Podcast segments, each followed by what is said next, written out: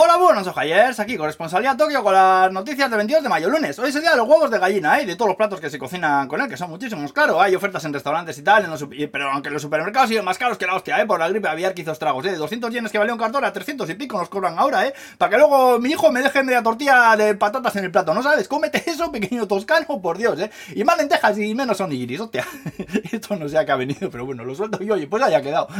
Vamos al lío. Zereski, que está en Japón, que se ha venido al G7, Japón le ha expresado su total apoyo y tal. Ya sabes que Japón y Rusia no se van a llevar bien, pues en la puta vida, por decirlo en caigo, ¿eh? Y luego, hablando del G7, Yuko, la mujer del presidente japonés, ha regalado a las mujeres de los otros presidentes unos prismáticos gafa ahí, que son prismáticos pero con patillas, que los llevas puestos, y digo, yo que se tal de un ojo a la foto que os va a gustar, ¿eh? Kabuki Glasses, se llama el invento, por cierto. Luego también resulta que ayer una delegación de expertos surcoreanos que llegó a Japón para analizar el plan de verter las aguas reactivas de Fukushima al mar y ver si en efecto eso va a ser una barbaridad de la que nos arrepentiremos toda la vida o qué hostia va a pasar ahí, ¿eh? Luego que sepáis que Honda va a vender motos eléctricas por primera vez en Japón, ¿eh? El modelo M1, ¿eh?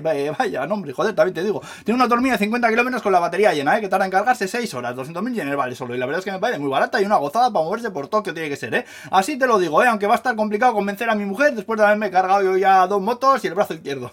Madre mía, qué movida aquella, no sé ni cómo os digo vivo, joder. Y luego, bueno, vamos a acabar hoy con Tararander Fantasy, que sé que os gusta esta sección. ¡Vamos! Bueno, pues resulta que han detenido un premio Nobel de 22 años, ¿eh? Que se dedicó a mandar cartas con amenazas a su antiguo autoescuela, con mensajes en plan, ¡muérete! o ¡dimite ya!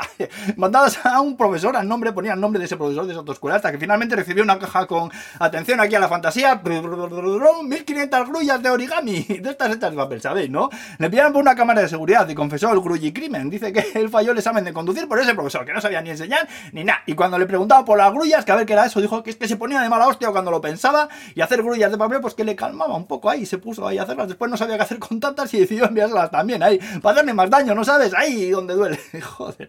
También te digo que menos mal que tenemos a esta artista, que no tenemos a esta artista con el volante de un camión a sus manos, ¿eh? Por las calles, porque este campeón tiene pinta de que le faltan un par de minutos en el microondas, te lo digo, macho, menudo tarao. Y bueno, pues aquí nos vamos a quedar ya, que os vaya bien la semana, guapetones. Agur, pues.